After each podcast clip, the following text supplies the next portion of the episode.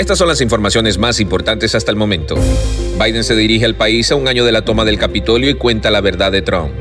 Tras el discurso de Biden, Trump contraataca. Hombre mata a novia y al pequeño hijo de ella y después se suicida. Condenan a 24 años a hispano que causó tres muertes. Mundo Now, noticias en 5 minutos. Inmigración, dinero, política, entretenimiento y todo lo que necesitas para amanecer bien informado. Hola, hola, bienvenidos a este nuevo episodio de Mundo Now. Les saluda Elidip Callazo en compañía de Alfredo Suárez y Daniela Tejeda.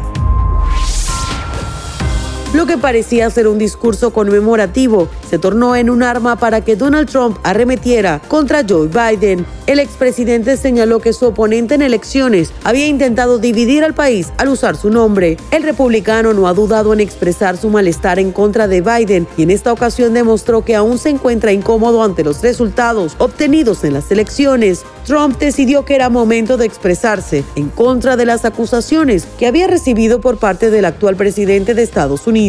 El demócrata aseguró que Trump prefiere su ego sobre la democracia y usarlo para dividir. Pero no solo habló de la división en Estados Unidos y su mala imagen. Donald Trump aseguró que era un circo político lo que estaba sucediendo en torno a las pasadas elecciones y los desastrosos actos ocurridos el 6 de enero del año pasado. El republicano siguió culpabilizando a Biden por la mala fama que tiene en el país.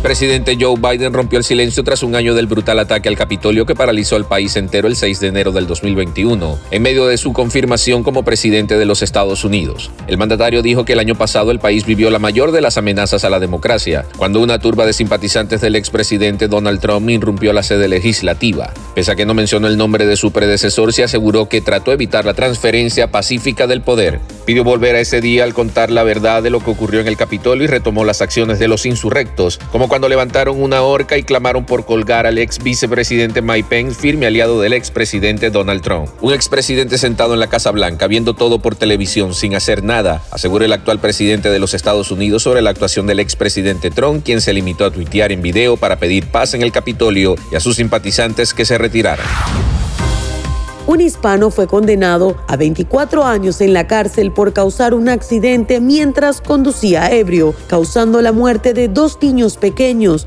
y de su padre y heridas graves a otro niño en 2018 en Los Ángeles. José Manuel García, de 34 años, no se opuso en diciembre pasado a los tres cargos de homicidio en segundo grado y un cargo de manejar bajo los efectos del alcohol o drogas, causando lesiones, por lo que este miércoles fue condenado a 24 años de prisión. El accidente ocurrió el pasado 28 de abril de 2018, cuando García se pasó un semáforo en rojo en la intersección de las calles South Hoover y West 76 en el sur de Los Ángeles y golpeó a una minivan que transportaba a una familia conformada por cinco miembros. La minivan estalló en llamas y Juan Reynoso, de 34 años, murió en el lugar, al igual que dos de sus hijos pequeños.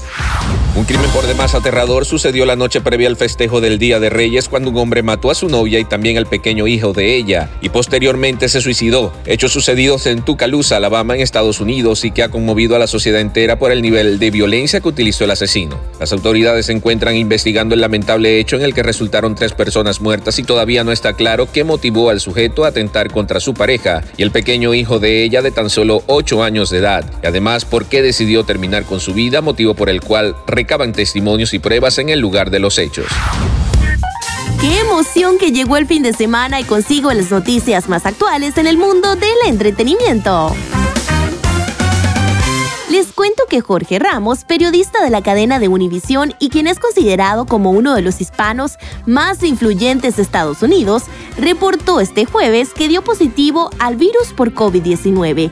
Esto mientras se encontraba de vacaciones en unas paradisíacas islas.